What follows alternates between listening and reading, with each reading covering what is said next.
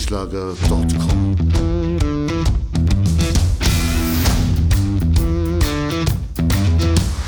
Energie für Körper und Geist. Der Podcast für dich und andere Menschen, die mehr aus ihrem Leben machen wollen. Hier geht es darum, das Beste aus dir herauszuholen. Aus deinem Körper, deiner mentalen Stärke, deiner Ernährung und deinem Lifestyle. Und jetzt viel Spaß mit deinem Gastgeber, Erich Frischenschlag.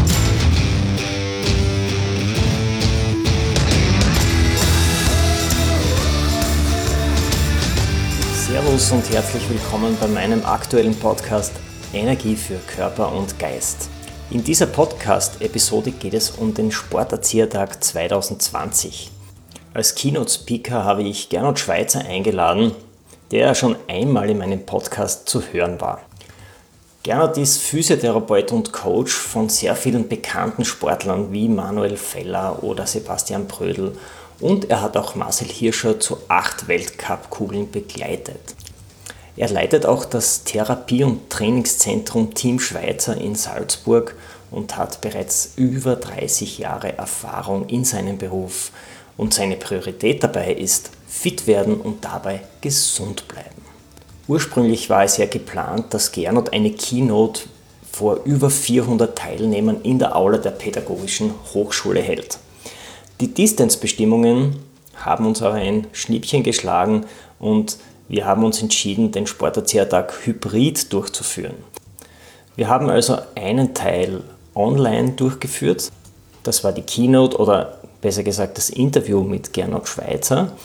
Und wir haben aber auch unter ganz strengen Distance-Vorkehrungen die Workshops durchgeführt.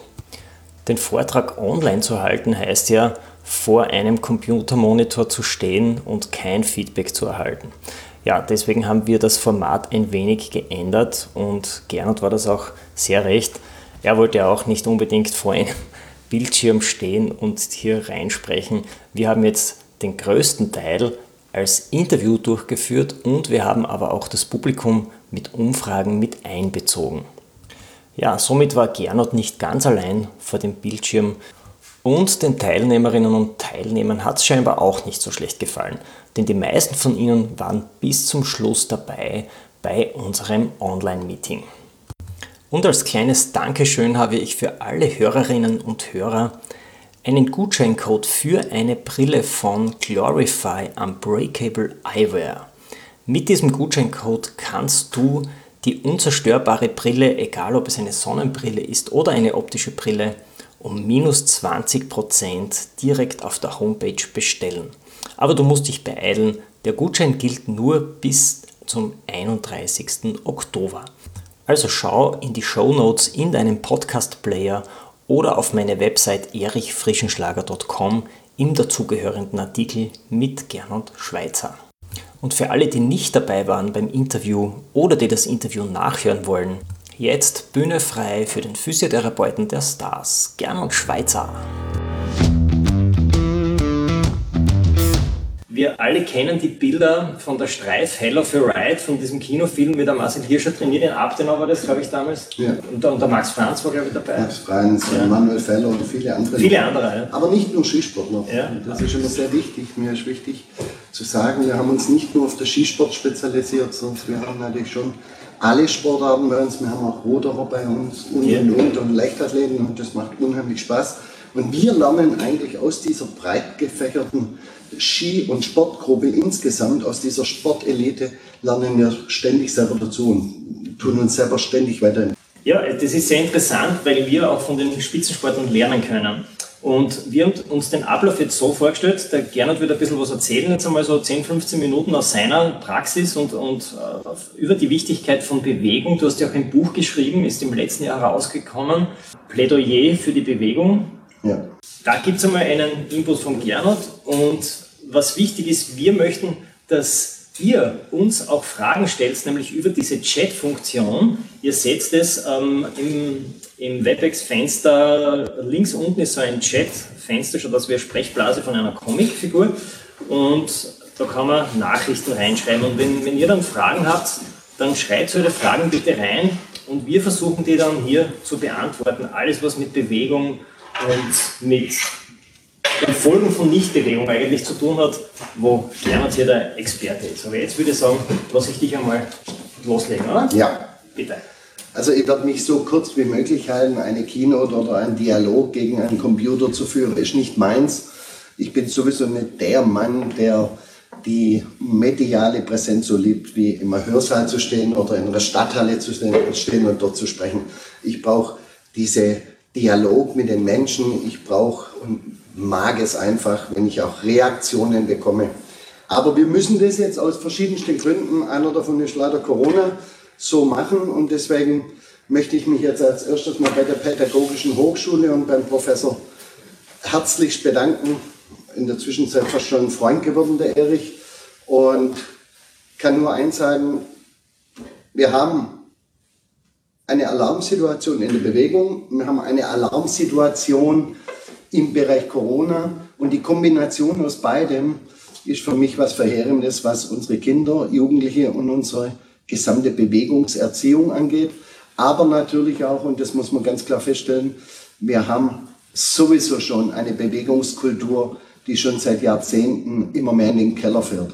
Ich persönlich bin der Meinung, die modernen Medien, die unglaublich wichtig sind, die wir selber alle benutzen, Handy und, und, und, und, und, und auch die Digitalisierung hat uns in der Evolution unserer eigenen körperlichen Entwicklung mit Sicherheit jetzt schon um drei Jahrhundert Jahre wieder überholt. Ich glaube, wenn wir wirklich so weitermachen und wenn wir wirklich weiterhin die PCs, die Laptops, die iPads, die Playstations weiterhin in diesem Ausmaße so benutzen, dass wir wirklich in eine verheerende Situation kommen, was die körperliche Entwicklung angeht. Ich habe jetzt erst noch mal neue Studien mir von der WHO eingeholt und auch Studien von mehreren Universitäten. Wir sagen eigentlich, ein Kind bis zum 10., 11. Lebensjahr sollte nicht mehr wie eine Stunde am Tag in den Social Medien und am PC und am Laptop sein. Derzeit sind unsere Grundschulkinder schon teilweise länger am PC und unsere Kinder vom 10. bis 17., 18. Lebensjahr sind sowieso teilweise bis zu sieben, acht Stunden Unterricht. Das erschreckt mich persönlich extrem, weil ich kriege in der Praxis die täglichen Resultate. Ich bekomme Kinder und Jugendliche, die bis zu sechs, acht, neun Stunden teilweise sogar am PC lernen müssen und dann aber noch nicht ihre private PC-Geschichten geklärt haben. Das fängt dann beim iPad an und hört dann bei Playstation-Spielen oder bei Social Media und dieser Art der modernen Jugendkommunikation auf. Und wenn wir diese ganze Situation zusammenrechnen, haben wir in der Zwischenzeit eine Problematik in unserer Gesellschaft, wo ich noch nicht weiß, wo wir körperlich enden sollen. Deswegen schreie ich eigentlich Alarm und hoffe auch nachher auf viele, viele Fragen. Denn auf der einen Seite bin ich für die Digitalisierung, auf der anderen Seite bin ich natürlich ein Mensch, der alles, was modern ist, mitgehen möchte, auch selber versucht, so viel wie möglich davon mitzugehen. Aber auf der anderen Seite sehe ich einfach, dass wir weder von unserem geistigen noch von unserem körperlichen Erreichbaren in der Lage sind, das, was unsere Systeme heute aus uns machen, noch mitzuerleben und mitzugehen. Wenn ich dann, und das sage ich hier bewusst an der Pädagogischen Hochschule heute sehe, was in unserer Bundesregierung, was bei unserem Minister Fassmann und was auch in den Landesregierungen derzeit der Schulsport und die Pädagogik im Sportlehrerbereich für eine Wertigkeit hat, dann könnte ich heulen. Denn das Erste, was ständig uns weggestrichen wird, ist eigentlich das, was wir gerade in Corona-Zeiten am meisten brüchten, nämlich Bewegung, Energieabbau, äh, emotionale äh, Bereiche, die in Corona, die ganze psychische Seite, die in der Corona-Phase extrem belastet wird bei den Kindern und Jugendlichen, viel zu Hause sitzen und so weiter. Da genau werdet ihr eigentlich die Retter. Da wird die Pädagogik, die Sportlehrer die Retter, wenn sie die Möglichkeiten bekommen würden, retten zu dürfen. Und Sportunterricht muss in meinen Augen schon lange nicht mehr in der Sporthalle nur stattfinden. Natürlich wollen wir einen Sportunterricht, der professionell ist. Natürlich wollen wir den Sportunterricht mit genialen Geräten und mit modernsten Bedingungen. Aber ein Wald ersetzt viel, viele andere Möglichkeiten, Natur ersetzt viel und wenn sein muss, sogar ein Dorfplatz. Äh, wir haben die Möglichkeit, und das können Sie bei mir sehen, wenn Sie meine Bilder dreht sehen. Ich gehe selbst mit meinen Profisportlern trotz einem modernen Zentrum, das mir selber zur Verfügung steht, extrem viel in die Natur. Wir atmen ex viel, extrem viel draußen, weil wir einfach feststellen, da haben wir einfach das, was der Mensch einfach auch mal braucht, den Sauerstoff, die Möglichkeiten im Freien Sport zu treiben. Und ich glaube, wenn man mal von ein paar Stadtschulen absieht, hätten die meisten Sportlehrer auch heute, wenn es erlaubt werden würde und wenn der Versicherungsschutz der Sportlehrer und die Sicherheit der Sportlehrer von Ministeriumsseite anders geplant werden würde, auch die Möglichkeiten, viel mehr die Bewegung nach außen zu bringen. Und übrigens spreche ich nie nur von Sportunterricht, sondern ich spreche auch von bewegtem Unterricht.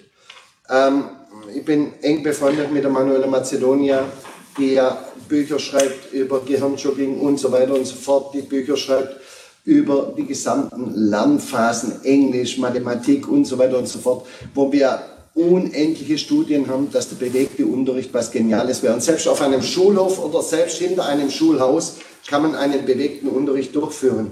Nur muss von Seiten der Politik uns viel mehr Möglichkeit gegeben werden. Ich kenne unheimlich viele gute Sportlehrer, ich kenne unheimlich viele gute Englischlehrer, mit denen ich viele Gespräche führe, die uns einfach sagen, es, wir werden blockiert, wir werden blockiert von den Rektoraten, wir werden blockiert von den Systemen. Wir dürfen das, was wir heute wissen und was wir an solchen Tagen wie heute oder morgen lernen, dürfen und können wir nicht umsetzen. Und jetzt kommt noch eins, dem Lehrer größtenteils ist leider einfach die Elternschaft. Die Elternschaft, die den Pädagogen heute das Leben in zusätzlichem Ausmaß extrem schwer macht. Ich habe selber drei Kinder, einen 24, einen 21-Jährigen und eine 11-jährige Tochter, die jetzt gerade aufs Sportgymnasium mit unserem tollen SSM-Modell in Salzburg gekommen ist. Und ich sehe und höre seit Jahren, was in den Schulen, in den Elternabenden diskutiert wird. Auch hier muss die Pädagogik wieder den Stellenwert bekommen, den sie früher mal hatte. Natürlich heißt es nicht so wie früher, der Bürgermeister, der Pfarrer und der Lehrer sind die wichtigsten im Ort. So weit möchte ich halt nicht mehr gehen in dem ganzen Bereich. Aber was ich möchte, ist, dass die Pädagogik wieder einen wesentlich höheren Stellenwert bekommt. Die Top-Wissenschaft, die wir wirklich haben in Österreich, die Top-Möglichkeiten, die wir hätten in der Natur, aber auch mit wissenschaftlicher Unterstützung, mit den ganzen Studien, die wir seit Jahren machen und beweisen und beweisen und beweisen, endlich zur Umsetzung zu bringen. Und euch, diese 400 Sportlehrer, wo jetzt dieses Wochenende hier eingeladen oder diese Woche hier eingeladen sind, möchte ich bitten. Das sind ja die, die motiviert sind, die schon bereit sind, mehr zu bieten, mehr zu leisten, Veränderungen zu treffen. Ich bitte euch wirklich auf die Hinterfüße zu stehen, dass wir zusammen gemeinsam Veränderungen schaffen.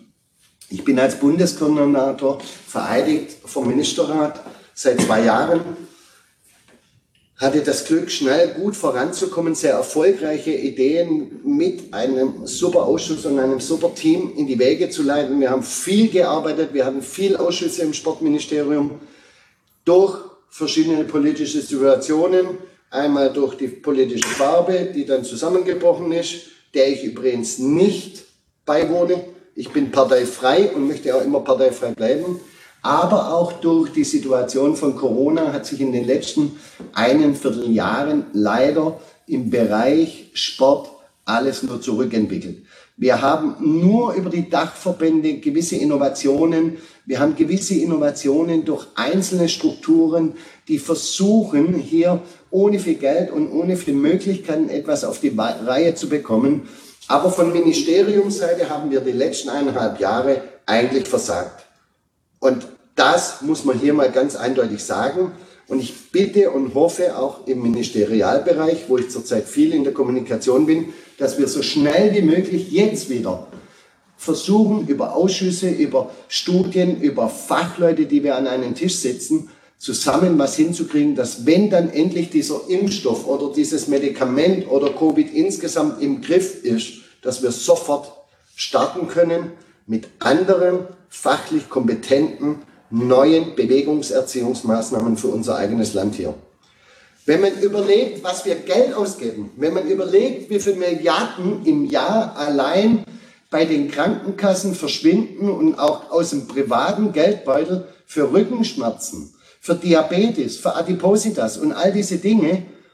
Ich schwöre Ihnen, ich könnte heulen. Wir sprechen von 10 Milliarden allein für Rücken in Österreich im Jahr. Wenn wir eine Million, zwei Millionen, drei Millionen kriegen würden für neue Konzepte, könnten wir so unglaublich viel erreichen. Und wenn man überlegt, was das für Beträge wären, die wir im, vom Ministerium aus der Politik heraus prüften, im Verhältnis zu dem, was wir innerhalb von fünf bis zehn Jahren wissenschaftlich bewiesen einsparen könnten, dann muss man wirklich sagen, ist doch all das, was jetzt gerade läuft, eigentlich traurig. Und ich wünsche mir und hoffe, dass wir bald möglichst mit euch, mit euch Pädagogen, mit den Kinderärzten, mit den ganzen Sportstrukturen, von den Dachverbänden über die BSO, über die Leistungsstrukturen, über die Sporthilfe, alle zusammen hier etwas bewegen, was für dieses Land nicht nur eine extreme Sparmaßnahme auf Dauer wäre, sondern auch eine Investition in eine Zukunft, die uns eine Chance gibt, leidenschaftlich, leistungsfähig und auch in unserer kognitiven Leistungsfähigkeit vielleicht uns ein bisschen schneller weiterzuentwickeln. Weil das, was derzeit die Digitalisierung mit uns macht, mit unseren Kindern macht, können wir auf Dauer so nicht mehr tragen. Und jetzt würde ich mich eigentlich schon sehr freuen, wenn mal die ersten Fragen kommen. Ich kann jetzt noch zwei Stunden erzählen, aber ein Dialog mit dem PC ist einfach nicht so schön, wie wenn wir versuchen, gemeinsam was zu machen. Und genau. Sie dürfen mich jederzeit alles fragen, wenn ich was nicht weiß, gebe es zu. Bei uns sagt man, es ist, ein, es ist ein bisschen zart, wenn man nur mit dem, mit dem PC spricht. Genau. Ich habe eine Umfrage erstellt, die werdet ihr jetzt gleich sehen. Ich öffne sie einmal.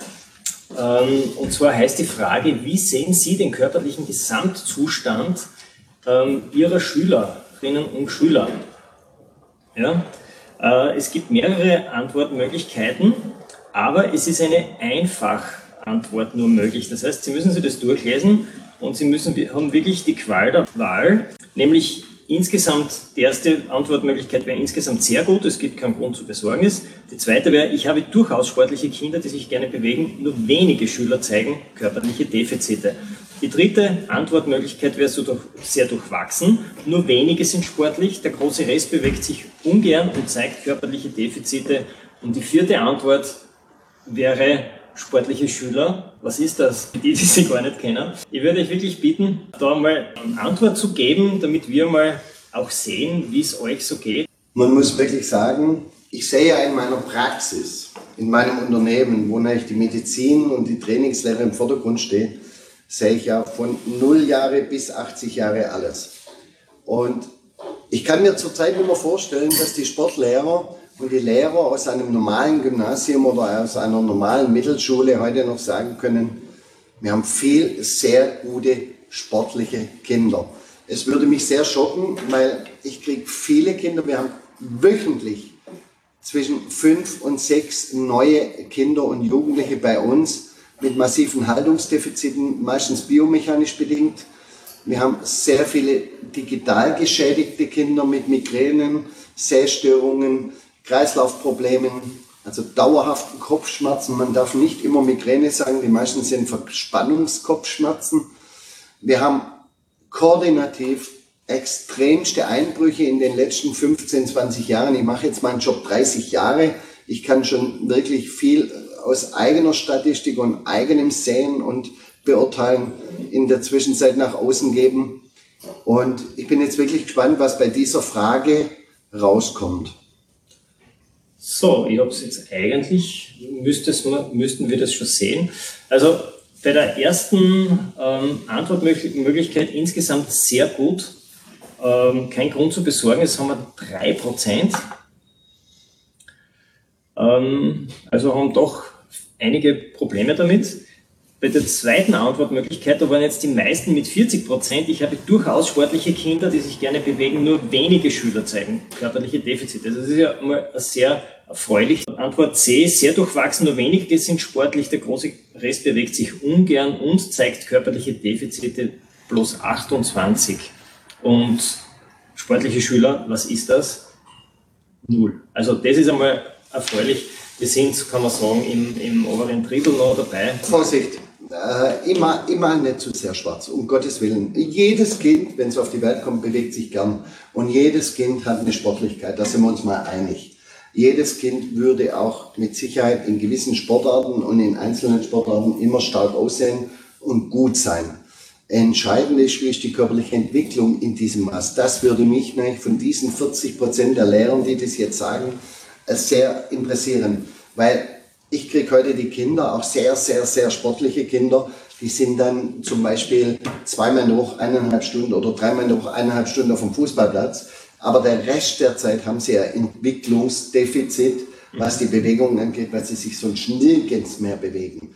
Das heißt, wir haben sportliche Kinder und das sehe ich in der Praxis als eine ganz alarmierende Geschichte, die aber so einseitig sportlich in der Zwischenzeit sich entwickeln, dass es schon wieder fast die gleiche Gefahr ist wie der Nichtbewegungs- äh, oder die Nichtbewegung.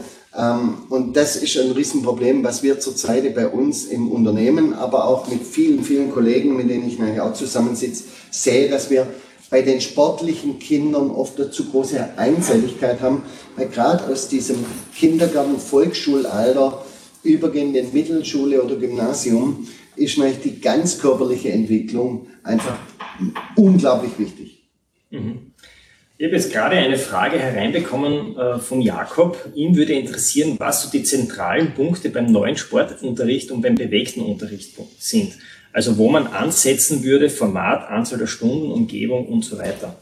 Ja gut, da ist die Frage, ob du das nicht sogar besser beantworten kannst wie ich, aber ich kann eigentlich auch was dazu sagen, aber vielleicht willst auch du was dazu ah, sagen. Ich weiß nicht ganz, was der Herr Jakob mit neuen Sportunterricht meint. Beim bewegten Unterricht kann ich schon sagen, also es geht grundsätzlich darum, der bewegte Unterricht ist ja nicht dazu da, den Sportunterricht zu ersetzen. Der Sportunterricht findet ja im Turnsaal statt, das wissen wir, wir sind alle Sporterzieher.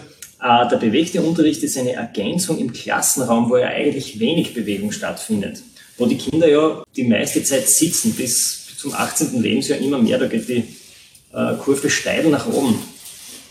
Und da geht es darum, diese Sitzzeiten zu unterbrechen. Und wenn es darum geht, was der Jakob eben hier schreibt, wo man ansetzen würde, dann würde ich sagen, das können Kleinigkeiten sein. Zum Beispiel die Hefte nicht austeilen, sondern den Stoß hinlegen und sagen, bitte haltet euch eure Hefte ein. Ein paar Schritte gehen, aufstehen. Ja? Also Kleinigkeiten, die den Unterricht auflockern. Ja. Bis, bis hin zu wertvollen Übungen, die man fünf Minuten in ja. den Unterricht einbauen kann, wo es in der Zwischenzeit extrem viele Möglichkeiten gibt. Äh, sogar spezifisch unterteilt, wenn ich Matheunterricht mache oder wenn ich Englischunterricht mache. Ja. Ähm, aber ich bin nicht immer nur dafür, der bewegte Unterricht im Klassenraum zu machen. Ein Englischlehrer kann auch der bewegte Unterricht im Wald, auf der Wiese oder in der Stadt mal machen indem er spazieren geht dabei. Wir wissen zum Beispiel aus einer Studie äh, mit äh, über 2000 Teilnehmern äh, von der, vom Max-Planck-Institut in Leipzig, äh, wo 1000 Schüler wurden auf einem Stepper oder auf einem Fahrrad ein Jahr lang mit einer neuen Sprache, die extra für diese Studie entwickelt wurde, mit dieser Sprache konditioniert und die andere Hälfte wurde herkömmlich mit dieser neuen Sprache unterrichtet. Und wir hatten zehnmal so hohen Erfolg bei denen, die unter Bewegung die Sprache gelernt haben.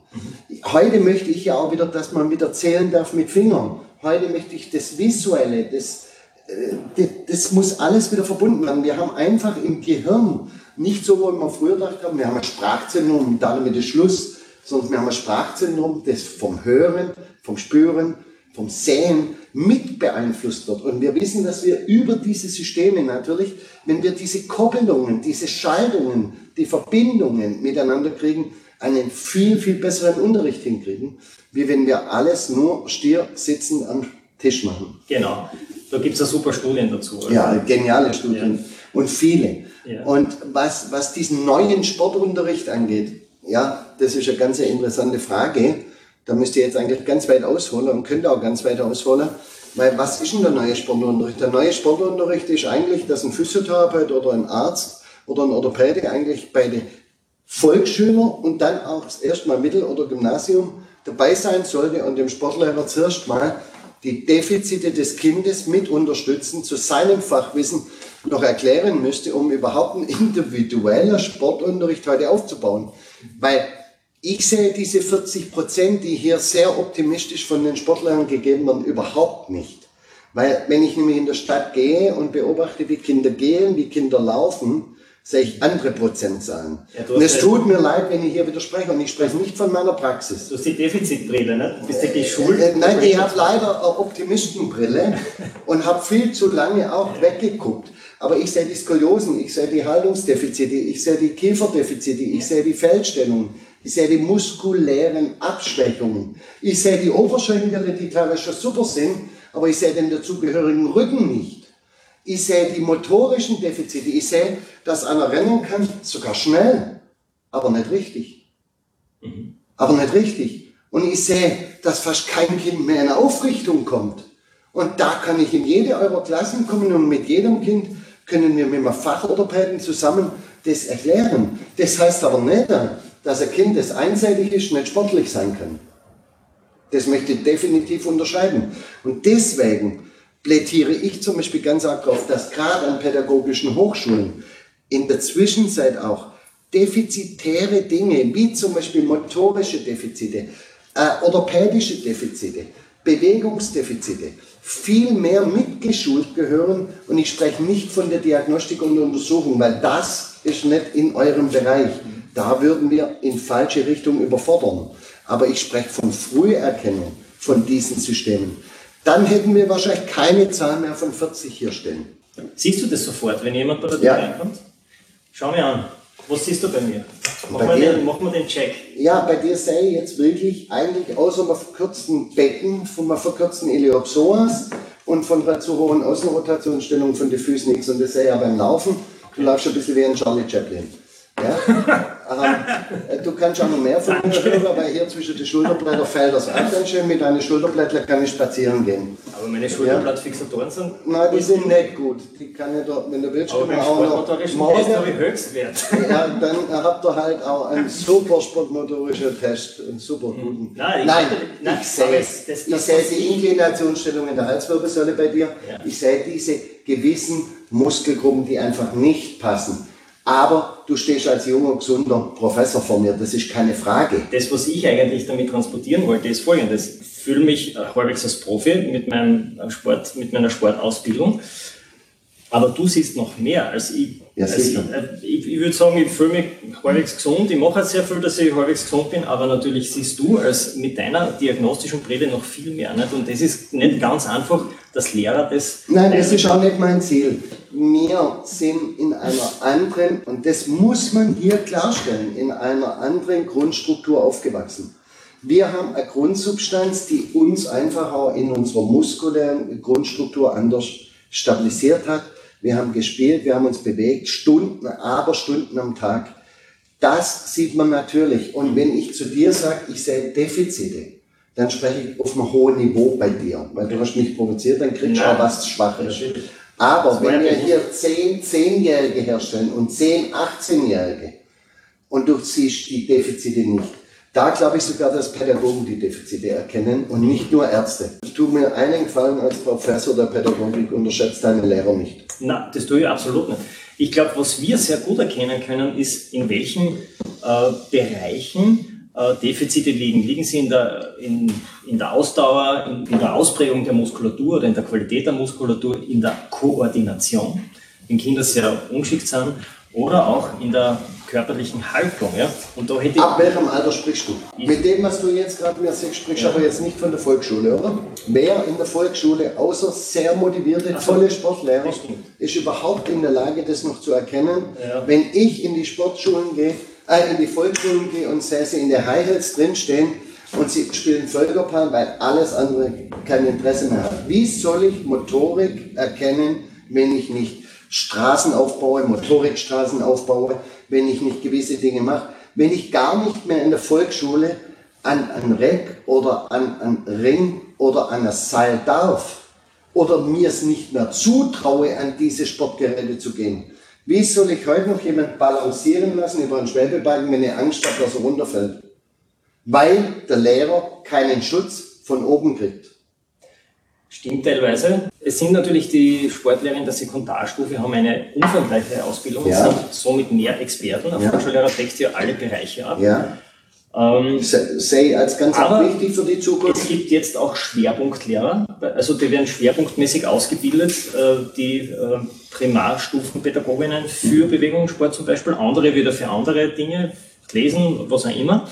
Und die haben dann schon mehr auch. Ja. Also die, die haben einen anderen ja, Zugang zum Sport. Ja. Und wenn diese Schwerpunktlehrer, das meine ich jetzt nur, wenn, wenn die jetzt da anfangen zu unterrichten, dann haben wir schon äh, mehr Expertise Gott sei Dank, Schulsport. Ne? Gott sei Dank. Deswegen sehen wir ja auch mit vielen Unternehmungen, wie es zum Beispiel Frischluft jetzt seit zwei Jahren in vielen Schulen betreibt, wo ich übrigens hervorragend dahinter stehe, weil die gehen raus mit ihren Schülern. Die nehmen die Schüler als private Organisation und gehen mit ihnen raus und die Lehrer sind dankbar, dieses Wissen zu bekommen in der Volksschule. Und natürlich haben wir in der höheren und weiterführenden Schule auch andere Sportlehrer, die mit einem höheren Ausbildungsstatus sind. Das weiß ich. Aber wo sollten wir denn ansetzen, wenn ihr ab der fünften oder sechsten Klasse überhaupt was erreichen wollt? Also ich kriege zum Beispiel jedes Jahr so und so viele Kinder, die Top-Sportler sind, Eisläuferinnen, Eishockeyspieler, Leichtathleten, die aufs SSM wollen, auf das Schulsportmodell bei uns im Salzburger Land. Ja, die aber die Aufnahmeprüfungen gar nicht schaffen könnten, obwohl sie Top-Sportler in ihrer Sportart sind, müssen sie ein halbes Jahr mit mir und meinem Team trainieren, um das, was sie an Defiziten haben, überhaupt so weit auszugleichen, dass sie die Grundaufnahmeprüfung überhaupt schaffen können. Mhm. Da stehen wir. Ich kenne das von der Universität bei der Sportlehrerausbildung, ja. Top-Sportler, teilweise Leistungsschwimmer gerettet ja. wurden. Nur ist die Aufnahmeprüfung eben so gestaltet, dass man in jedem Bereich ein über dem Durchschnitt sein muss. Ich habe letztes Mal einen jungen Skifahrer übernommen mit 15 Jahren, mit massiven muskulären Defiziten, aber ein hochkarätiger Skifahrer, ein Zukunftstalent, ja. ein großes Zukunftstalent. Der konnte bis zum 14. Lebensjahr nicht mehr schwimmen. Ja, Dem haben wir das Schwimmen beibringen müssen. Und der kommt jetzt aus keinem schlechten Elternhaus, der kommt nicht aus irgendeiner aus unserer sozial schwachen Geschichte heraus oder sonst was. Der hat in seinem ganzen Leben nur keinen Sportunterricht mit Schwimmunterricht gehabt. Mhm. Die Eltern haben beruflich keine Zeit gehabt, ihm das Schwimmen beizubringen, obwohl er sogar am sehr bekannten See groß geworden ist. Mhm. Und das habe ich täglich. Ich hätte jetzt aber noch eine Umfrage, vor allem auch wieder für unsere Zuhörerinnen. Und da geht es jetzt um die Defizite, die Sie entdecken bei Ihren Schülern. Und da haben wir jetzt unterschieden eben zwischen muskuläre Schwächen, zum Beispiel Schüler können ihr Körpergewicht nicht stützen am Baden oder, oder beim, beim Liegestütz, oder koordinative Schwächen. Die Schüler sind oft ungeschickt und stürzen, wäre ein Beispiel. Oder Ausdauerschwächen, das heißt, die Schüler können vielleicht nicht drei Stockwerke zu Fuß gehen, äh, die Schule raufgehen, ohne außer Atem zu kommen oder eben gröbere Haltungsschwächen, die man schon mit freiem Auge erkennen kann. Ich öffne jetzt einmal die Umfrage. Sie sind wieder eingeladen, hier äh, eine Antwort anzuklicken, was Ihnen am, am meisten auffällt, von der Häufigkeit her, bei Ihren Schülerinnen und Schülern wieder interessant, dass wir auch die Meinungen hier von den Zuhörern mit einbeziehen können. Total wichtig, weil die Lehrer sind unser Sprachrohr, auch in die Politik hoch. Ja. Ja? Für mich sind die Lehrerantworten mit die wichtigsten Antworten überhaupt, weil ich muss wissen, wo sind die Defizite. Ich muss aber auch wissen, wie geht es dem Lehrer da draußen jeden Tag an den Schulen, die wir nicht jede Woche besuchen. Wir sprechen jetzt nicht von den Elite-Sportgymnasien wo wir super gute Möglichkeiten haben. Sondern wir sprechen von dem Lehrer an der klassischen Schule, wo der Sportunterricht das erste ist, was gestrichen ist. Mhm. Die Hälfte vom Jahr. Ja. Und wo mit zwei Stunden Sport versucht wird, überhaupt Bewegung zu erreichen. Ja, es ist echt mit zwei Stunden Ende. Also, wenn ich das jetzt überlege, ich habe zurzeit Kinder im Gymnasium und auch teilweise in Sportinternaten, wir haben derzeit acht Stunden digitalen Unterricht am Laptop. Mhm. Das ist Wahnsinn. Am Stück? Am Stück, mit, mit einer Mittagspause von einer halben, dreiviertel Stunde, Stunde. Oh ja, das ist natürlich. Also acht Stunden. Und die Wissenschaft sagt ganz klar in dem Alter nicht mehr wie zwei bis drei Stunden im Blaulichtbereich. Ja. Ja. So, und jetzt haben wir acht Stunden Unterricht, dann haben die Kinder aber noch nichts anderes gemacht. Wie soll das überhaupt noch funktionieren? Wir müssen derzeit aufpassen, dass wir Corona nicht zum digitalen Wahnsinn machen mhm. und die Bewegung ganz verlieren bei unseren Kindern. Mhm. Ich sehe jetzt, es haben rund 83 Teilnehmer noch keine Antwort angekreuzt, aber die restlichen, da haben wir schon bisschen ein Ergebnis. Einige schreiben auch schon rein, ich würde gerne mehr Punkte ankreuzen. Es ist aber nur eine einfache Antwort möglich. Das steht im Chat bereits. Kann man auch alle vier Punkte ankreuzen, alle Antworten würden zutreffen und so weiter. Also es scheint wirklich wahrscheinlich so zu sein, wenn man ähm, Schüler haben, die ein Problem mit Bewegung haben, dann werden wahrscheinlich alle vier Antworten zutreffen. Es ist natürlich jetzt auch schwer, weil Haltungsschwäche und muskuläre Schwäche können wir fast ja, so ein bisschen in ein System ja. setzen. Äh, wer Haltungsschwäche hat, hat immer eine muskuläre Schwäche und wer eine mhm. muskuläre Schwäche hat, hat auch eine Haltungsschwäche. Ähm, da kann ich aber nachher gern äh, auf Fragen nur antworten, warum und wieso ich zum Beispiel das Rumpftraining ähm, als eines der wichtigsten Muskeltrainings sehe. Koordinativ und Ausdauer, klarer Fall. Ähm, in den Bereichen kann ich euch nur sagen, ich bin mit Schulklassen in den letzten zwei Jahren teilweise fünf, sechs Kilometer laufen gegangen, um es einfach zu testen. Und es waren Ergebnisse, die waren nicht lustig. Und deswegen natürlich würden gerne hier viele mehr in verschiedenen Bereichen ankreuzen. Mhm. Weil woher soll noch Ausdauerkraft kommen, wenn keine Ausdauer mehr geschult wird und die Zeit für Ausdauer gar nicht mehr da ist? Mhm. Nach sechs Stunden Laptop und vier Stunden Playstation, ja. wann macht man dann bitte Ausdauertraining? Das ist genau das, warum du mit deinem Körper mit 52 noch so dastehst, wie du dastehst. Mhm. Weil wir sind als Kinder, weiß Gott, wohin gelaufen, haben Fahrrad gefahren, haben Rollschuh gefahren und danach sind wir in den Sportunterricht gegangen oder ins, ins Training gegangen und haben über Ausdauertraining gar nicht nachgedacht. Ja. Nicht einmal nachgedacht wir haben den Schlittern und den Berg hochgezogen. Mhm. Und das 20 Mal. Mhm. Ganz viele Rückmeldungen zum Thema, wir wollen alle vier ankreuzen, sehe ich hier. Es treffen alle vier Punkte zu. Ja, aber schauen wir uns einmal an, was jetzt rausgekommen ja. ist. Ich werde die Umfrage mal äh, schließen. Dann braucht es ein bisschen zur Berechnung, aber ich sehe schon, äh, die Mehrheit, also circa ein Drittel, hat die Antwort A angekreuzt mit muskulären Schwächen. Ja und knapp äh, gefolgt mit 20 Prozent mit koordinativen Schwächen und 17 Prozent Ausdauerschwächen. Also ich würde jetzt, wenn ich nur eins angreife oder eingreifen dürfte, würde ich wahrscheinlich auch so antworten. Ja. Habe aber ein bisschen mit diesen 20 Prozent bei der koordinativen Schwäche Angst, weil koordinativ haben wir schon extrem viel Tieflieger. Mhm. Also koordinativ sind wir, glaube ich, schon nochmal wo ganz anders. Äh, es kommt darauf an, ab wo und wie definiere ich koordinatives Training. Fängt es schon an, dass koordinativ ein sauberes Gangbild Koordination ist? Ja. Oder erst ein Laufbild Koordination ist? Oder fängt es da an, wo ich einbeinig balanciere, über das Leitgang gehe oder wo ich über Beiden gehen muss oder Sprünge machen muss mit Stabilisierung eines Gelenkes? Ähm, hier haben wir eigentlich riesen, riesen Defizite, sobald wir vom Standard weggehen in eine höhere, äh, in eine höhere Belastungsbereich. Mhm. Äh, in einen Belastungsbereich, wo mir jungen Menschen früher, also wo wir noch jung waren, noch ganz andere Zahlen ermöglicht haben, muss man ganz klar sagen. Mhm. Also die Koordination ist für mich eines der größten Besorgnisse, muss ich ganz ehrlich sagen, weil über die Koordination und die muskuläre Schwäche in Verbindung kommen wir, kommen wir natürlich auch in diese motorischen Defizite, die uns auch, natürlich auch im kognitiven Bereich wirklich zu defizitären Systemen bringen. Mhm. Gibt es eine super Studie, die größte übrigens in Amerika, gemacht mit einer Million Schülern. Eine Million Schüler sind durch einen sportmotorischen Test gegangen sind einteilt worden in Leistungsstufen von 1 bis 6. 6 waren die fittesten, 1 waren die unfittesten, da hat es eben sechs Unterschiede gegeben und dann wurde der sogenannte Stanford Achievement Test gemacht. Das, der besteht aus Lesen und Mathematik. Und das Ergebnis ist ein Wahnsinn. Also die Kurve von den Punkten bei diesem Stanford Achievement Test, die geht so rauf, kennst du kennst ja, wahrscheinlich. Ja. Also die fittesten Schüler haben auch die besten Ergebnisse in Mathematik und Lesen. Das war in allen Untergruppierungen gleich. Ja. Das ist das, was ich gerade mit Haltungsdefizit und koordinativen Defizit meinen. Wir haben ja tausend Studien. Wir brauchen ja. uns nicht auf die Amerikaner berufen. Wir haben in Österreich Studien. Wir sind in Österreich so stark. Ja. Wir haben in Österreich so gute Sportwissenschaft, wir haben so gute pädagogische Hochschulen. Ich arbeite mit super Leuten wie dir zum Beispiel ja zusammen.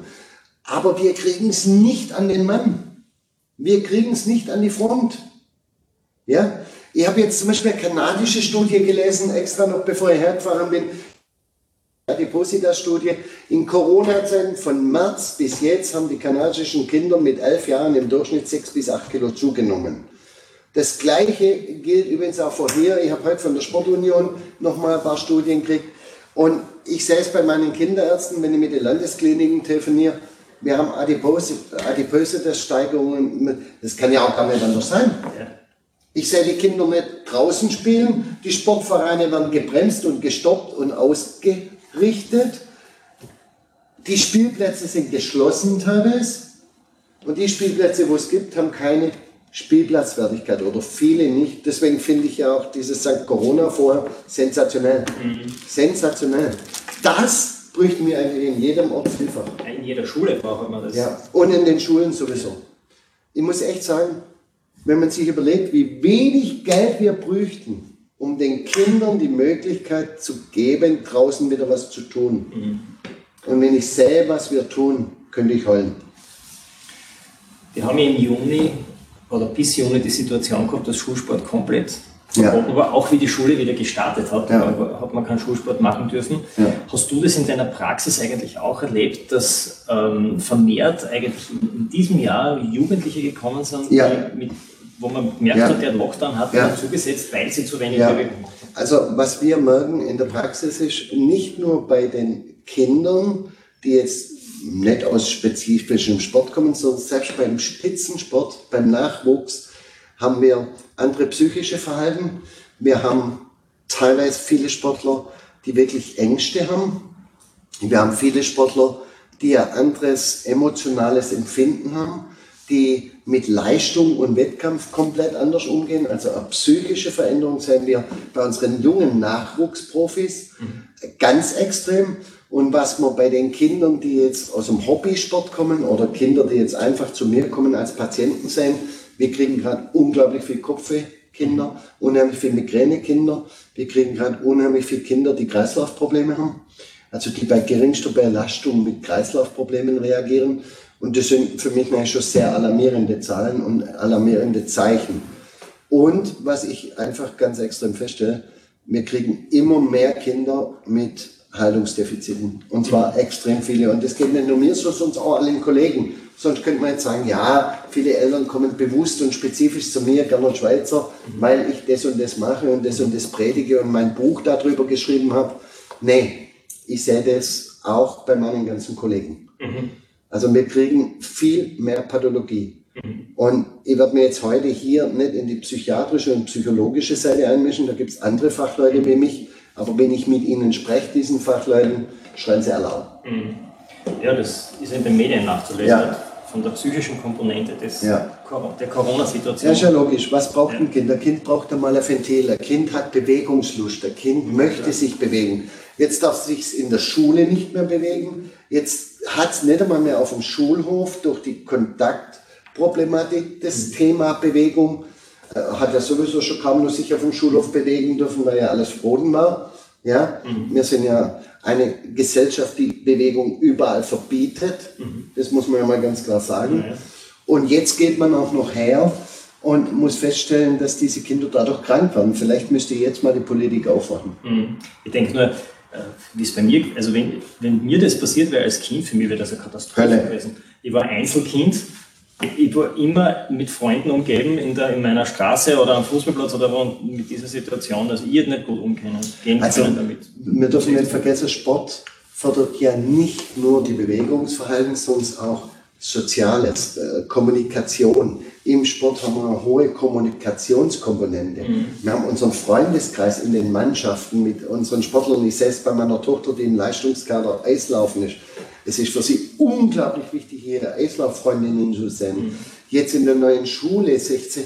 Wir haben so Schwierigkeiten, überhaupt miteinander in Kontakt zu kommen, weil wir im Grunde genommen gar nicht viel Zeit miteinander haben und meistens halt sofort mit Maske abgesondert weggehen. Yeah. Man kann sich nicht treffen und nichts und bei uns im Salzburger Land ist man jetzt ganz schlimm. Also mir tun die Kinder derzeit leid und das Einzige, was passiert, dass noch mehr nonverbale äh, Kommunikation über digitale Medien stattfinden, weil so können sie emotionsfrei wenigstens das von sich geben, was sie noch wollen. Mhm. Und das ist alarmierend für mich. Mhm. Und hier muss was passieren. Ich halte auch nicht so viel von zu viel digitalem Unterricht. Na, ja. Lass doch die Kinder ein halbes Jahr in Mathematik hinterher sein. Dann hängt von mir aus aus Gründen der Corona-Zeit ein halbes Jahr Schule hinter ihm. Kein Kind macht was aus, ob er mit 19 oder mit 18 sein Matura hat. Aber wenn es ein Krüppel ist und keine Leistungsfähigkeit mehr hat und körperlich und psychisch nicht mehr zur Leistung fähig ist, dann haben wir ein Problem. Ich habe jetzt von einem riesen Lebensmittelkonzern einen ehemaligen Vorstand gehabt, der aus verschiedenen Gründen aus dem Konzern ausgestiegen ist, der mit mir ein Riesenprojekt machen möchte, weil er sagt, wir, und das sagen mir viele Unternehmer übrigens, wir sind so weit, dass wir nicht mehr wissen, wie in 10, 20 Jahren die junge Gesellschaft in der Lage sein soll. Und ich spreche jetzt nicht von Work-Life-Balance und verwöhnter Kinder, Jugend, nein, nein, nein, sondern über ihr Bewegungsverhalten, ihr Gesundheitsverhalten überhaupt noch in der Lage sein sollen, die Leistung, die gebracht werden muss, um einen Staat und ein Europa gegenüber asiatischen Ländern aufrechtzuerhalten, überhaupt noch aufrechterhalten zu können. Mhm. Die Unternehmer haben Angst. Die Unternehmer haben Angst. Und ich sehe, wenn ich meine jungen Physiotherapeuten sehe, die sich bei mir bewerben, meine Diplomsportlehrer sehe, auch in der Zwischenzeit und auch bei vielen anderen jungen Berufsgruppen, mit denen ich viel zu tun habe, über Freunde oder Bekannte, dass die Leistungsfähigkeit, und ich spreche jetzt nicht vom Work-Life-Balance, die Leistungsfähigkeit lange nicht mehr so hoch ist. Bei mir hat sich der Bandscheibenvorfall von 45 bis 55 Jahre auf 20 Jahre reduziert. Mhm. So, und wenn ich mit 16 schon Kreuzweh habe, und wenn ich mit 18, 19, 20 der erste Bandscheibenvorfall habe, oder andere Schmerzen habe durch Bewegungsmangel, Degenerationen schon habe wie normal ein 50-Jähriger, mhm. wie bitte soll ich dann mit 30 noch Leistung bringen? Mhm. Ja, ein Riesenthema, wie, wie soll das Missionssystem genau. Und das ist ein Riesenauftrag an den Sportunterricht. Das ist ein Auftrag an der Fassmann. Ja, und die, und das ist ein Auftrag an der Anschober. Und die Gesellschaft überhaupt nicht. Und an unsere gesamte Gesellschaft. Eine Frage nur äh, an dich, zu, äh, weil wir den Schwerpunkt gehabt haben bei muskulären ja. Defiziten. Und wir haben schon mal gesprochen über die Wichtigkeit von der Kraft oder Stabilisation im Beckenbereich. Mhm. Und da bist du ein Verfechter davon, glaube ich, dass man gerade die Beckenmuskulatur, Bauchrücken, die Verspannung hier sehr gut kräftigen soll, um Stabilitäts- und Haltungsschwächen hier zu vermeiden. Mhm. Also ich würde es gern nicht als Beckenmuskulatur bezeichnen, weil da sprechen wir dann meistens von Beckenkoden. Ich würde es Core auf Englisch oder auf Deutsch einfach mal Rumpfmuskulatur bezeichnen. Äh, wir haben eine Rumpfmuskulatur und diese Rumpfmuskulatur ist eigentlich die Muskulatur, wo unsere Extremitäten dranhängen. Mal ganz vereinfacht gesprochen. Und wenn ich deinen Arm nehme und möchte mit dir ein Bizeps-Training machen und du bist hier nicht in der Lage, das zu stabilisieren, dann fällst du um. Du ja. versuchst zwar jetzt über dein Bein auszugleichen, ja. aber wenn der hier einbricht, brecht man ein, dann bist du nicht in der Lage, das zu stabilisieren. Ja, ja, und wenn du vorne was hebst und du hast keine Rückenmuskulatur, funktioniert es nicht. Das wissen wir alle. So einfach brauchen wir heute nicht antworten. Was wir aber ganz klar sagen können, unser Körper besteht nur aus Muskelschlingen. Nur aus rotierenden Kräften, logisch, Biomechanik, Kinematik, geht nicht anders. Und über diese Diagonalen, die wir über den Rumpf haben, haben wir natürlich unsere gesamten Kräfte. Und so entstehen und so entwickeln wir unsere Kräfte. Wenn ich mit Sportlern arbeite, ist 50 Prozent, 60 Prozent des Gesamttrainings Rumpftraining. Ob das Rumpf isoliert ist, mit Squats, mit allen möglichen Dingen, gibt es tausend Möglichkeiten, Rumpf intelligent zu trainieren. Oder ob das Rumpf in Verbindung mit Extremitäten ist, das sei jetzt mal dahingestellt. Mhm. Ich kann den Rumpf auch in Verbindung mit der Extremität trainieren, hervorragend sogar mit vielen Übungen. Da werden wir morgen früh übrigens intensiv drauf eingehen. Aber keine Beinmuskulatur ohne Rumpf. Keine Beckenstabilität ohne Adduktoren und keine Adduktoren ohne stabiles Becken. Mhm. Weil wenn mein Becken nicht stabilisieren kann, können die Adduktoren nicht aufgebaut werden. Das geht nicht. Also das kann ich biomechanisch zeigen und morgen früh in unserem praktischen Teil können wir das sehr deutlich zeigen, dass es nicht funktionieren kann. Und deswegen ist die Rumpfmuskulatur nachher ein ganz wichtiger Part. Nur haben wir bei der Rumpfmuskulatur das Problem und die Pädagogen echt ganz besonders, es ist trocken. Es ist ein trockenes Training man muss es sehr kreativ gestalten. Wir versuchen euch da morgen früh ein bisschen Ideen an die Hand zu geben, wie man Rumpftraining mit Bällen. Bei den Fußballern war es jahrelang, ich habe ja lange für den Fußballverband in Deutschland gearbeitet, die Trainer so weit zu bringen, dass sie ein Rumpftraining in ihr Training einbauen. Das war, das war fast eine Doktorarbeit mhm. über 20 Jahre. Aber hat sich jetzt gut etabliert, glaube. Aber es hat sich super etabliert. Jürgen Klinsmann war dann der Erste, der dieses Rumpftraining eingeführt hat, der bereit war, seine Mannschaft für die WM vorzubereiten, indem 40, 50 Prozent mit einem Petsyball trainiert wurde und Rumpftraining mit eingebaut wurde. Und wenn wir heute sehen in der Elite, sehen wir immer mehr diese Sportler, die einfach einen Rumpf haben, die einen Oberkörper haben. Schau doch heute mal einen modernen Sprinter an. Früher der Sprinter zu heute, der Sprinter heute, der hat einen Bizeps. Warum hat er den Bizeps? Mhm. Weil die Weiterleitung der Energie über den Rumpf ja, in die Beine geht. Das wissen wir alle, das wissen alle 400, wo heute hier zuhören. Aber das sind genau die Dinge, die wir kapieren müssen. Und wenn im Rumpf die Kette unterbrochen wird, ja, dann gibt es keine Kraft. Genau. Und was ist unsere wichtigste Säule? Die Wirbelsäule. Mhm. Wenn wir die nicht stabilisieren können, können wir Kräfte, egal wie, entwickeln. Mhm. Wir werden sie kaputt machen, wir werden sie degenerieren, so wie wir es bei vielen Skisportlern in den letzten 20 und 10 Jahren gesehen haben, mhm. die ich dann wirklich schon als schwerst verletzte und eigentlich kranke Sportler kriege, obwohl sie in einer Top-Mannschaft fahren. Mhm. Deswegen bin ich auch immer, wer ist Sportler, wer nicht, wer ist wie viel Sportler mhm. und wer ist wie viel Athlet und wer ist nur Skifahrer oder wer ist nur Fußballer. Ja. Deswegen habe ich das vorher so ein bisschen angesägt und angeschnitten mhm. und habe so ein bisschen widersprochen, diesen 40 Prozent. Ist man Sportler, wenn man kicken kann? Ja, was man auch weiß, ist, dass die Gesundheit auf einem gewissen Grad wieder aufhört. Nicht? Wenn, man, wenn man zu weit in einen Spitzensport reintritt und zu einseitig wird vor allem, dann ist es mit der Gesundheit auch bald zu Ende. Nicht? Ja, natürlich. Wenn wir heute davon ausgehen, vom Spitzensport sprechen wir hier heute am wenigsten. Wir sind an der Pädagogischen Hochschule und nicht an der Sportwissenschaft für, für Hochleistungssport. Aber, jetzt pass auf, dein Schüler, den du unterrichtest, mit 14 Jahren, der ist ja auch schon Spitzensportler, was seinen Körper angeht, weil er nur zweimal in der Woche kicken geht. Der ist ja schon einseitiger Sportler und hat aber keine weitere Entwicklung und hat im Fußball fast kein Rumpftraining in der Jugend, mhm. weil das die Trainer gar nicht leisten können zeitlich. Ja, sie sollen ihnen Kicken beibringen, sollen sie aber auch gleichzeitig zu jungen, gesunden Athleten machen. Mhm. Und mit dem Athlet meine ich jetzt der Hobbysportler. Ich meine jetzt nicht den Spitzenathlet. Mhm. Wie soll das funktionieren? Das funktioniert, weil du draußen gespielt hast und ein altes automatisiert gemacht hast auf klettern und so weiter. Ich sag's immer wieder in meinen Vorträgen, fahr doch Stadt und schau, ob Kinder spielen sich. Schau, ob die Kinder auf dem Land spielen sich. Übrigens zum Land möchte ich gleich eins dazu sagen. Die ländlichen Lehrer sagen immer, bei uns ist alles viel besser, wir sind ja noch auf dem Land. Wir haben auf dem Land mehr Diabetes, wir haben mehr Adipositas, weil was ist passiert? Auf dem Land hat man oft nicht diese Sportstrukturen, von den Dachverbänden und von den Sportverbänden und von den Vereinen wie in den Städten. Also die Angebote sind oft nicht so groß und nicht so da, aber das Internet hat Einzug gehalten. Mhm. Na klar, die Konkurrenz ist größer. Genau, in jedem Bergdorf digitale, wir digitale Konkurrenz zum mhm. Bewegungsangebot. Und die digitale Konkurrenz ist dramatisch. Ja.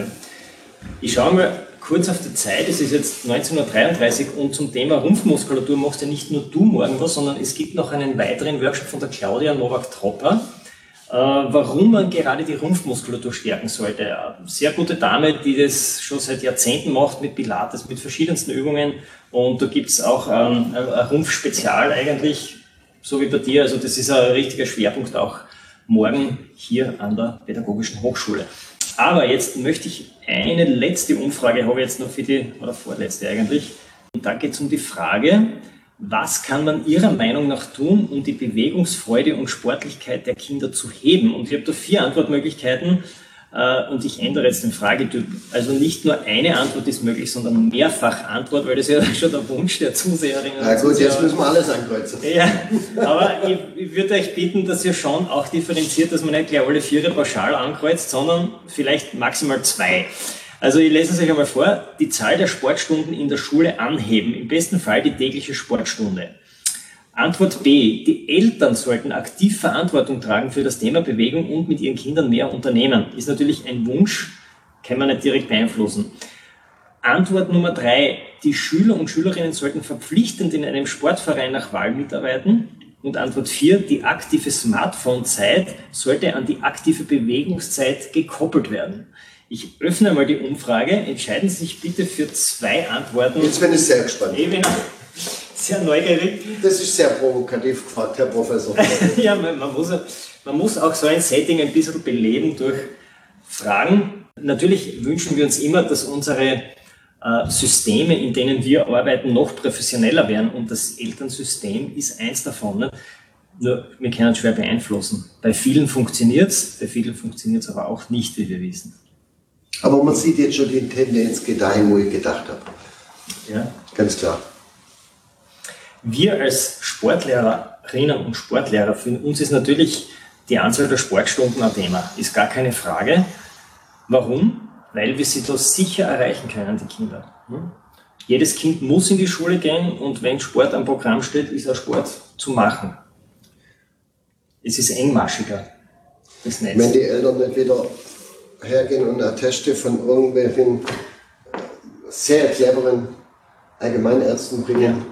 Dass ihr Kind keinen Sportunterricht mitmachen kann, weil. Aber ganz ja. ehrlich, das sind wir machtlos. Was willst du Ich weiß, wir sind alle machtlos. Wir müssen, weißt du, ich sage ja nicht umsonst, ich mache jetzt zum Beispiel mit unserem Olympiachefarzt, mit mir im Barthofer bieten wir in Zukunft Fortbildungen an.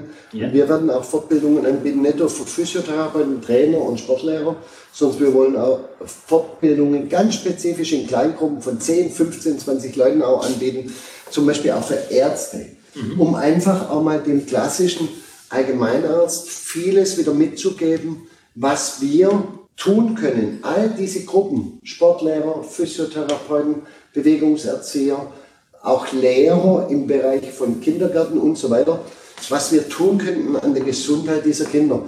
Ich kriege zum Beispiel aus vielen Regionen, wo wenig Kinderärzte sind, kriegen wir die Kinder und Jugendlichen schon mit wirklich nicht nur Bewegungsdefiziten, sondern auch Haltungsdefiziten, wo die Eltern bis zum 16. Lebensjahr ihres Kindes gar nicht gewusst haben. Ja. Und das sind teilweise Skoliosen dabei, die wirklich sichtbar sind auch von der Laie. Da sieht man das auch, auch in den ländlichen Regionen, wo weniger Kinderarzt präsent ist, oft die Kinder sowas von durch, durch, durch das Raster schlüpfen mhm. mit dramatischen Erkrankungen, die wir aufhalten hätten können, wenn man mit zwei, drei, vier, fünf, sechs schon was getan hätte. Deswegen möchte ich auch mit anschauen. Deswegen möchte ich es schaffen, dass wir bis U15, U16 diese kindlichen Gesundheitspassuntersuchungen bekommen. Mhm. Da müssen wir alle drum kämpfen, dass jedes Jahr ein Facharzt von Neurologie und ein Facharzt von mhm. Orthopädie die Kinder anschaut oder ein ausgebildeter Kinderarzt. Mhm. So ist übrigens in Deutschland. Und ich möchte jetzt betonen, ich liebe Österreich und ich lebe in Österreich und ich gehe auch nicht zurück.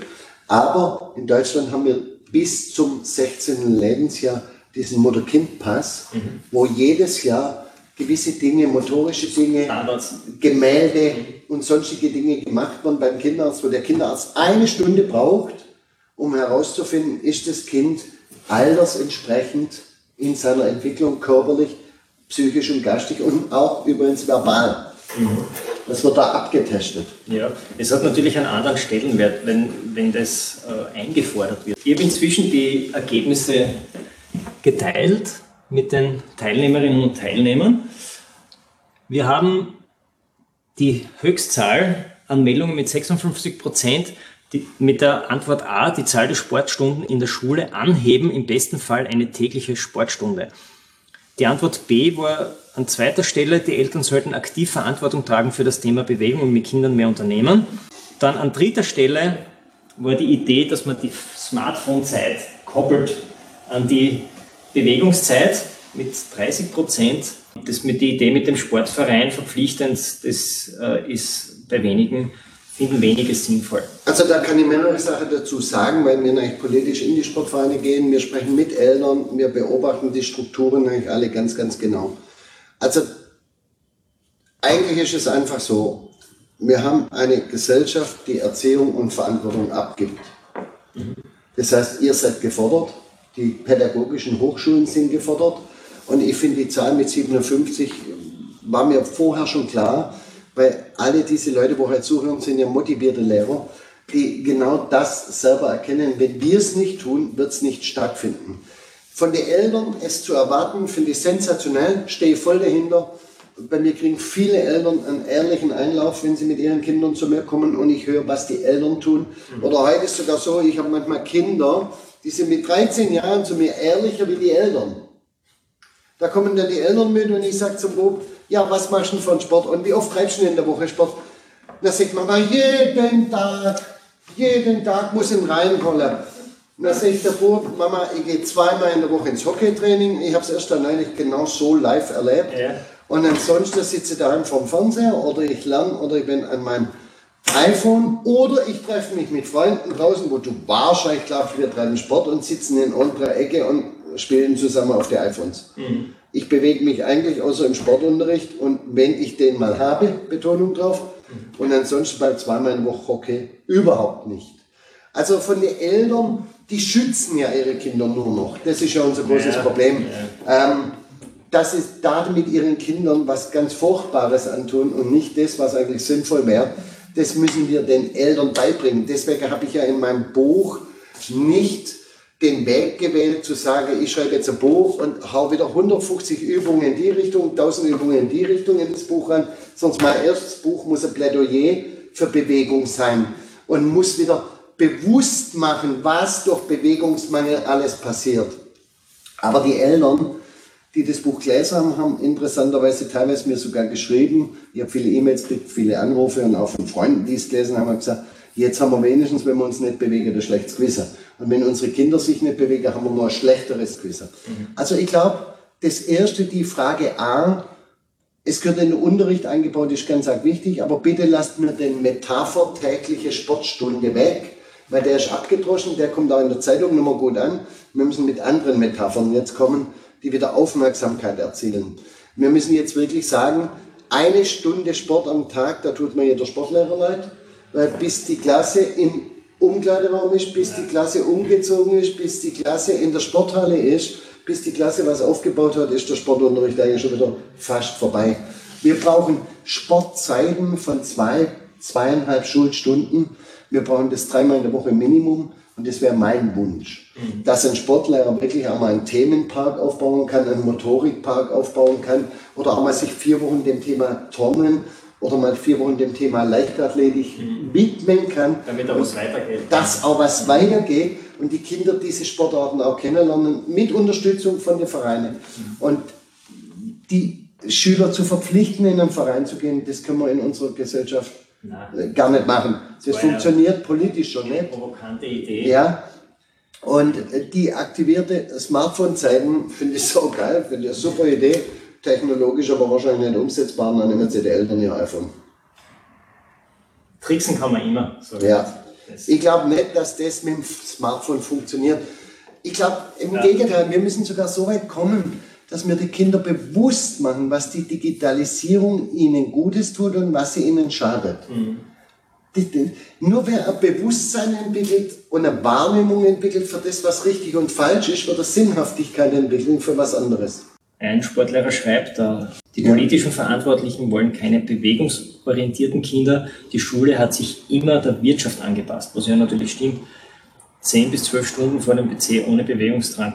Nur wenn man im Beruf und in der Wirtschaft funktionieren will, sollte man auch gesund bleiben, damit man im System bleibt. Es ist ja interessant, er hat ja recht, aber auf mich kommt ja jetzt genau die Wirtschaft zu mhm. und sagt, wir züchten gerade kranke Jugendliche, damit keine leistungsfähigen genau. Kräfte also mehr. Jetzt haben sie sich in der eigenen Schwanz gebissen, die ja, Wirtschaft. Genau. Also wird, kann man sagen, wird erkannt. Wird erkannt, wir brauchen bloß jetzt eins.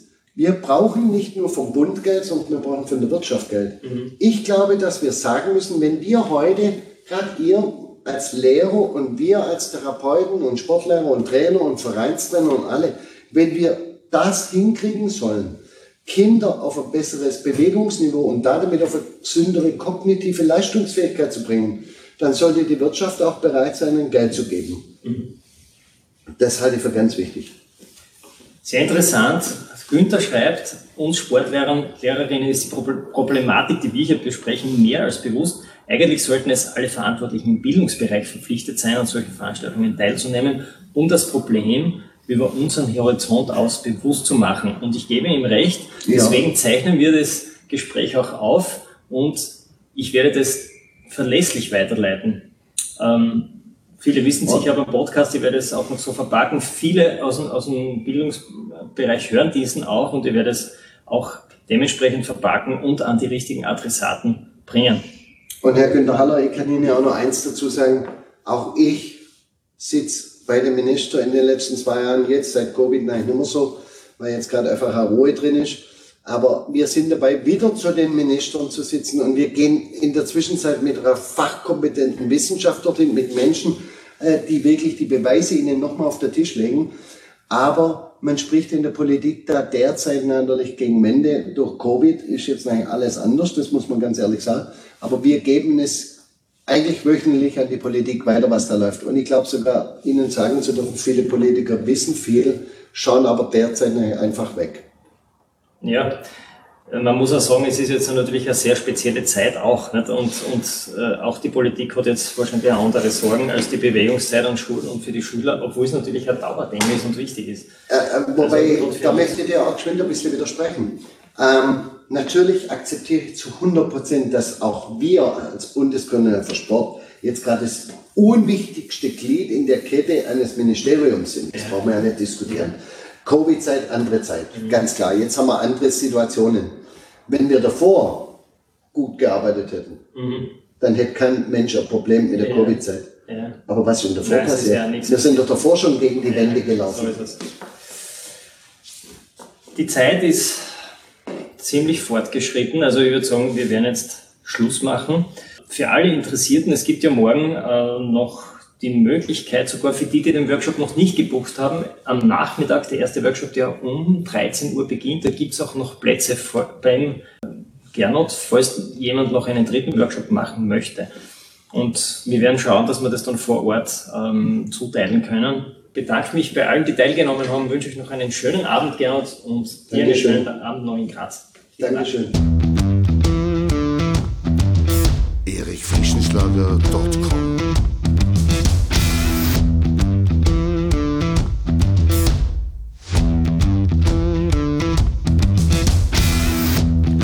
Wenn du nach dieser spannenden Folge mehr willst, dann abonniere meinen Podcast auf iTunes oder Spotify.